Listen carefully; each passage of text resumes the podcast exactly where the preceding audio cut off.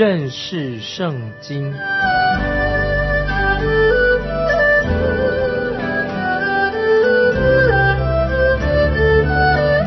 认识上帝的话，把上帝的话带到全世界。本节目是由认识圣经机构和环球广播电台联合制作，欢迎收听。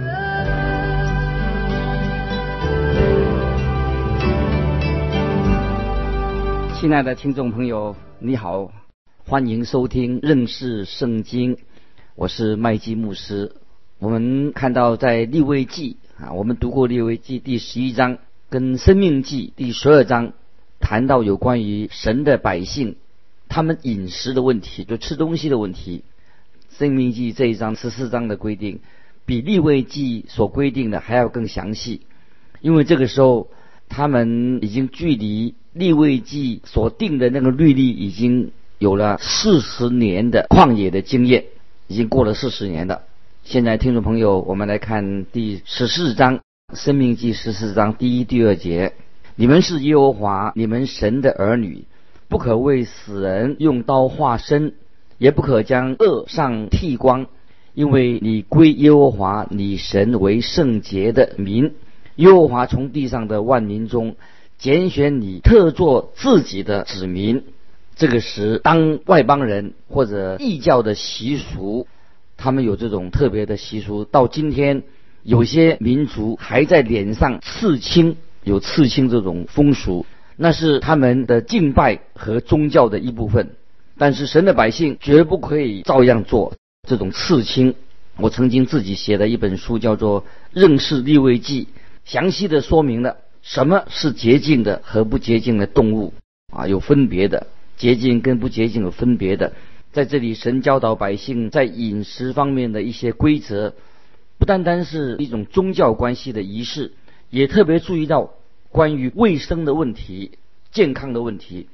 经历了这么多个世纪，这些规则都已经受到历史的考验。许多年前，在欧洲地区爆发了一个大瘟疫，很多人死了，但是几乎没有一个犹太人被感染到这些瘟疫。当时死了许多的外邦人，有些人就怪罪是犹太人跟这场瘟疫是不是有关联？当然，这场发生欧洲的大瘟疫跟犹太人是毫无关联的。只是犹太人他们饮食的习惯跟他们生活的习惯，保护了他们没有受到瘟疫这些病菌的感染跟牵累。今天我们的食物吃东西已经多元化了、多样化的，大家似乎都很注意节食啊，饮食要做节制这方面。但是神并没有给你我一个特别的饮食的规定，吃肉的或者不吃肉的都不是最重要的，但是。对神来说没有什么差别。如果你遵守这些律法，那么可能你会长寿些；如果你不照这个饮食规定的话，也可能你会早一点见到主耶稣的面，就是你身体可能比较差。在这里，神很清楚的指示什么东西、什么动物可以吃，什么动物不可以吃。我们来看三到六节《生命记》十四章：凡可证的物都不可吃，可吃的牲畜就是牛。绵羊、山羊、鹿、羚羊、狍子、野山羊、麋鹿、黄羊、青羊，凡分蹄成为两半又倒绝的走兽，你们都可以吃。这里我们看到这些洁净的动物可以吃的。洁净的动物的身上有两个可以辨识的一个记号，对我们有一个特别的属灵的一个教导：动物的蹄必须是分开的。这可以象征着信徒的生活分开的题是什么代表呢？就代表要分别为圣的生活。分题代表分别为圣。今天有很多的律法规条也加到基督徒或者基督教的行为的规范当中。许多人虽然不愿意受到十诫的十条诫命的限制，他们也增加了二十五条一些条例，他们就持守这些条例。可是。我不认为这是神所指的分题的条例。分题这两个字的意思，分题啊是有不同的意义，可以指分裂或者分离啊，分题是分裂分离的意思，也可以只是连在另外一个东西上面，就是跟另外一个东西做连结。说分开来也可以分开，把这个东西分开来分题，也可以跟另外一个东西结合起来。说从一个东西分开来，或者说分开了以后连接上另外一个东西。啊，所以一个是从一个东西分开来，另外一个是分开了以后连接到另外一个东西上面。那么最重要的意思是什么呢？就是啊，不是说到我们一种活动或者一种习惯、生活习惯啊分开来，而是特别指到分别为圣，就是我们分别为圣，我们归向耶稣基督。为了耶稣基督的缘故，我们就分别为圣。当你分别为圣，归于耶稣基督的时候。就是你跟主耶稣连接起来，那么你自己的行为、你的生命就经历了极大的一个改变。所以这是第一个意思。那么洁净的动物还有第二个记号是什么呢？是道觉。在这里也有一个属灵的教训，就是要我们多多的来读圣经、默想圣经。在诗篇第一篇第二节这样说：“唯喜爱耶和华的律法，昼夜思想，这人变为有福。”那么这人变为有福是指什么呢？就是这个人非常喜爱神的话、律法，常常在默想神的话。那么默想就是有道觉的意思，就在口里面道觉。我们举个例子，牛牛的胃很特别，当它在早上吃过草的时候，这个草就会进到其中一个胃袋里面，进到一个胃里面。在天热的时候，那么这条牛就会躺在树下或者站着阴凉的地方。他就这个时候怎么样？就倒觉，倒觉什么意思呢？就是他已经吃下了草，会从一个胃里面呢转移到另外一个胃里面去。那么倒觉就是把早上吃进去的草重新咀嚼的意思，在口里面继续的咬，就是不断的反复的来咀嚼。这个就是你我读圣经应有的态度，就是常常默想神的话，不断的咀嚼思想神的话是什么意思？默想神的话语。这里看到不洁净的动物。就是不能够符合这两个要求。那么有些盗掘的动物却是没有分蹄的，比如说猪啊，猪这个动物它有分蹄，但是它却没有盗掘，于是就被人认为是不洁净的，不能吃的啊。也有在海里面的生物被认为是不洁净的。我们看第九、第十节，水中可吃的乃是这些，凡有刺有鳞的都可以吃。凡无刺无鳞的都不可吃，是与你们不洁净。可以吃的有两个明显的标记，就是有刺有鳞的。接下来的名单，这些举出来的例子是洁净的跟不洁净的鸟类。有些人就想回到摩西律法的时代，他们说不可以吃猪肉啊。每次有人说到我骂我吃猪肉的时候，我自己就用第十二节来提醒他们。在十一、十二节这样说：凡洁净的鸟，你们都可以吃；不可吃的乃是雕、狗头雕、红头雕。啊，我用这句话来回应他们，提醒他们。接着我们来看二十二、二十三节：你要把你所撒种所产的，就是你田地每年所出的十份取一份；又要把你的五谷、新酒和油的十分之一。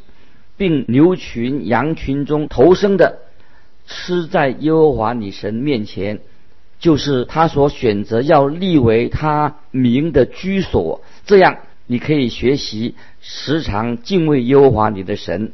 这里说到，如果以色列的百姓愿意服侍神，神就应许在物质上要祝福他们，他们必须从土地所出的十分之一。奉献给神。那么，同样的，在牛群、羊群当中，十只又取一只献给神。这里所说的十份里面的一份，必须要在圣殿这个地方来食用，也就是在神面前来吃来用。这是特别是在神面前可以领受的、可以吃的食物。接着，我们看二十五、二十六节，你就可以换成银子，将银子包起来，拿在手中。往耶和华你神所要选择的地方去，你用这银子随心所欲，或买牛羊，或买清酒浓酒，凡你心所想的都可以买。你和你的家属在耶和华你神的面前吃喝快乐。这一节说到，如果他们住的地方太遥远了，离圣殿太远，不能够将带十分之一的出产或者家畜来，他们可以把它换成金钱。当他们到圣殿的时候，就可以买要奉献的东西。接着我们看第二十八节，每逢三年的末一年，你要将本年的土产十分之一都取出来，积存在你的城中。听众朋友，如果我们仔细的查考在摩西五经里面的律法的时候，就会看到有三种十一奉献，三种的十一奉献，也就是说，他们得到的百分之三十要献给神，不是十分之一，是百分之三十，不只是百分之十，十分之一看起来好像是十分之一的奉献，立刻要送到圣殿里面去，但是每三年的最后一年也要献上十分之一。接着我们来看。二十九节做什么呢？在你城里无份无业的立位人和你城里寄居的，并孤儿寡妇都可以来吃得饱足。这样，耶和华你的神必在你手里所办的一切事上赐福给你。在这里，我们看到神要立位人负起属灵侍奉的职责，这是立位人的责任。也要他们啊被照顾，立位人需要被别人照顾。同时，我们的神很关心啊穷人的需要。今天有很多的穷人需要照顾，照顾穷人的计划很可惜，这些照顾穷人计划都不是做的很全面、很成功。但是神对穷人的计划在当时是非常啊成功的，所以我们在生命记。啊，第十五章的时候也会提到有关于啊奴隶的事情，那么也是预表呃耶稣基督他自己的献上。现在我们进到生命记第十五章第一节了，十五章第一节，每逢七年末一年，你要施行豁免，这什么意思呢？就是每个第七年就是安息年，那么这一年。要以色列人施行豁免，是指什么呢？我们看第二节，豁免的定例乃是这样：凡债主要把所借给邻舍的豁免了，不可向邻舍和弟兄追讨，因为耶和华的豁免年已经宣告了啊，这是一个非常重要的啊一个规定啊，因为耶和华豁免年已经宣告的。神已经定规，就是土地到第七年的时候要休耕，土地也要休耕。现在我们看到第七年是要豁免做豁免，那么什么意思呢？就是以色列人不能够设定超过七年的抵押期，不能超过这个期限就是七年。那么抵押的人他要回赎权不会被取消，就是这个要还给。原来啊，抵押的东西就是当第七年到来，借的钱或者抵押的东西都要在第七年被取消。原因为什么要这样做呢？这是为了财富可以平均，让人人有一个机会，均等的，人人可以均等的机会。在我们的社会上，也许有一些人是没有工作的，极度贫穷的人，也有不。需要工作的人，他们非常富裕，生活过得很好，根本不需要钱太多的，不需要工作的。那么神在这里就为以色列人定了一个人人平等的一个制度，让想工作的穷人也可以养活他们自己。神的制度就预防了极端的啊贫富不均啊，有的人非常有钱，有些人是极端的贫穷。神要达到制度，神的制度是要。啊，让一个比较平均啊平均的制度。那么我们看第三节十五章第三节，若借给外邦人，你可以向他追讨；但借给你弟兄，无论是什么，你要松手豁免了。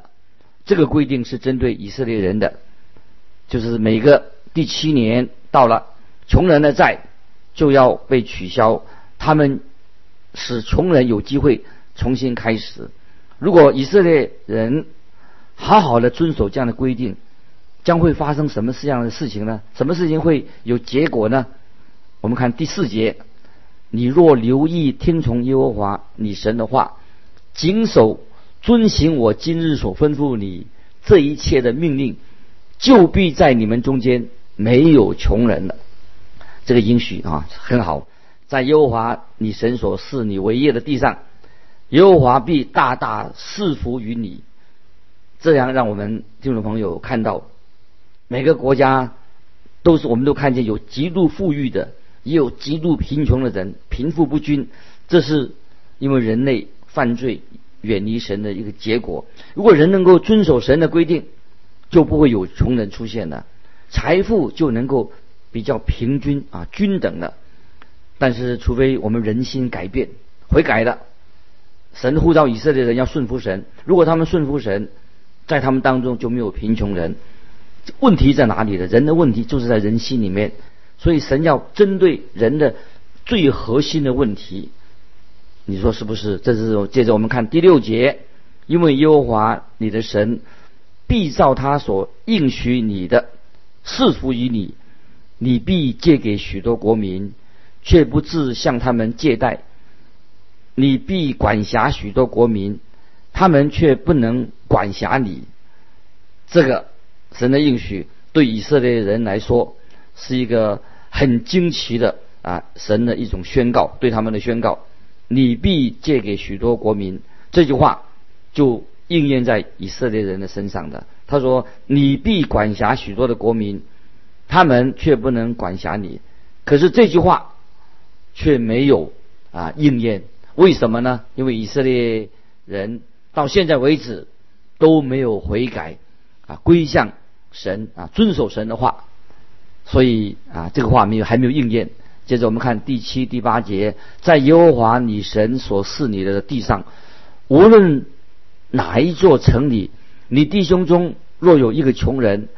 你不可忍着心，攥着手，不帮补你穷乏的弟兄，总要向他松手，松开手，照他所缺乏的借给他，补他的不足。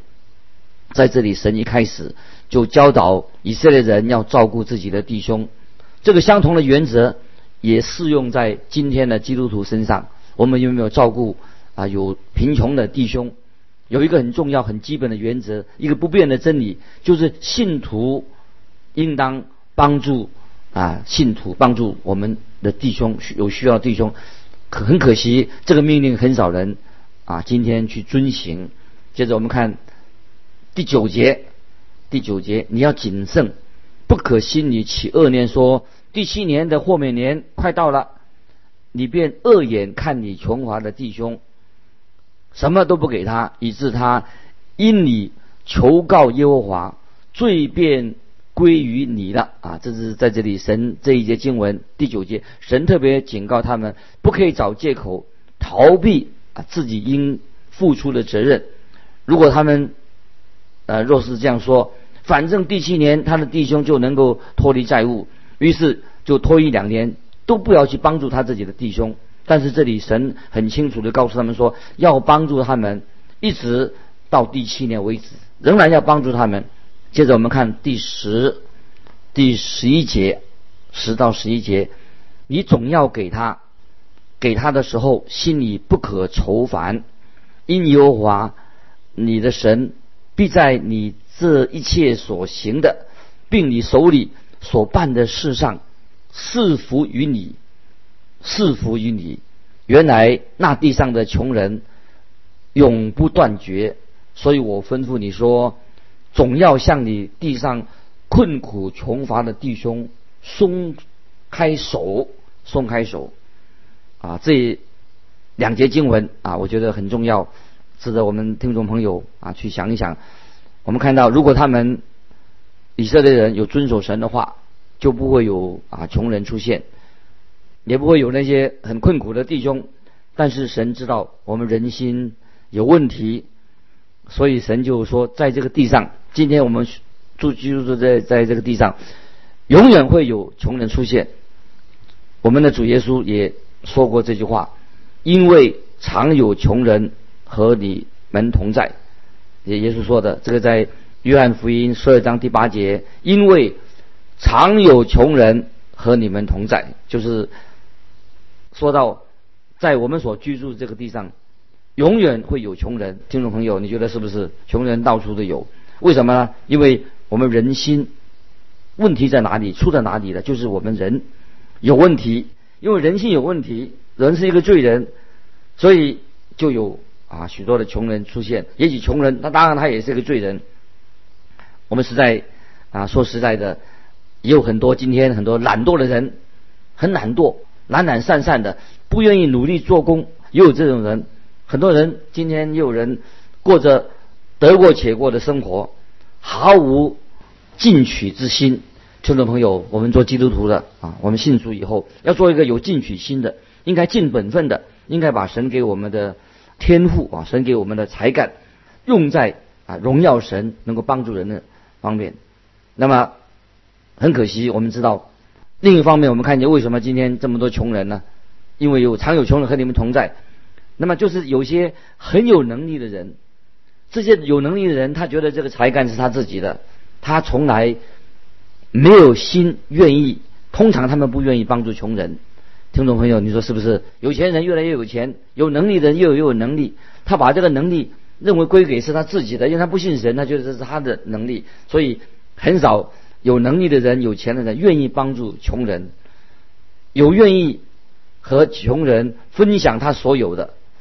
这个是什么人呢？我想这个大概是超人，这个是他身上一定有神给他一个特别的感动，所以有意愿能够跟穷人分享他所有的这个人大概很少见到。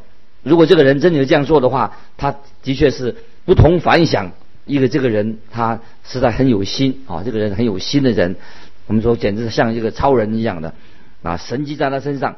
所以在这里，听众朋友，神就命令他自己的百姓，总要向你地上困苦穷乏的弟兄松手。这是我们今天基督徒啊，看见弟兄有穷乏需要的时候啊，我们不要假装没有看见啊，这是我们基督徒的啊，要帮助他们的一个责任，我们是有责任。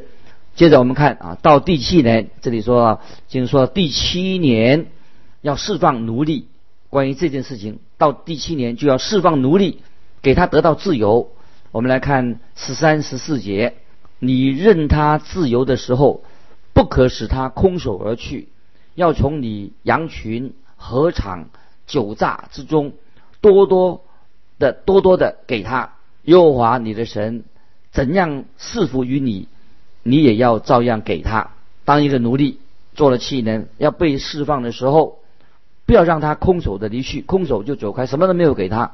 接着我们看十六、十七节，你若对他若对你说，他不愿意离开你啊，说我不愿意离开你，是因他爱你和你的家，且因在你那里很好，你就要拿锥子将他的耳朵在门上。刺透，他便永为你的奴仆了。带卑女也是要这样。在出埃及记二十一章，一个人可以把自己出卖成为奴隶。如果他主人把卑女给他做妻子，当安息年到来的时候，这个人可以自由。如果他选择要和他的妻小在一起的话，愿意成为主人永远的奴隶，那么他的耳朵就要被穿刺。那么象征说他永远做这个家族的奴仆。那么这是主耶稣一个美丽的缩影，是象征着主耶稣。因为主耶稣圣经说，在腓利比书第二章七八节讲到主耶稣，他反倒虚己，取得奴仆的形象，成为人的样式。既有人的样式，就自己卑微，存心顺服，以至于死，且死在十字架上。这个是讲到主耶稣，他本来可以自由的离开的。他自己没有欠什么罪债，他也不是罪人，他也不需要付上罪的公价。但是主耶稣为了爱我们这些罪人，为我们舍己，所以他自己就像用锥子刺透他耳朵的一个仆人一样。所以诗人在诗篇第四十篇六节说：“你已经开通我的耳朵啊，就等于刺透他的耳朵一样。”在希伯来书十章五节引用诗篇四十篇的话所说的：“你曾为我预备了身体，感谢神，主耶稣。”他爱我们，成为人的样式。他为你我钉在十字架上。这个是从旧约里面看见救主耶稣基督啊，他的一个美丽的一个图画。他。为我们罪人所成就的工作。感谢主啊！我们有这位奇妙的救主恩待我们。今天时间的关系，我们分享就到这里。欢迎听众朋友来信给我们分享你的读经心得，寄到环球电台认识圣经麦基牧师收。愿神祝福你，我们下次再见。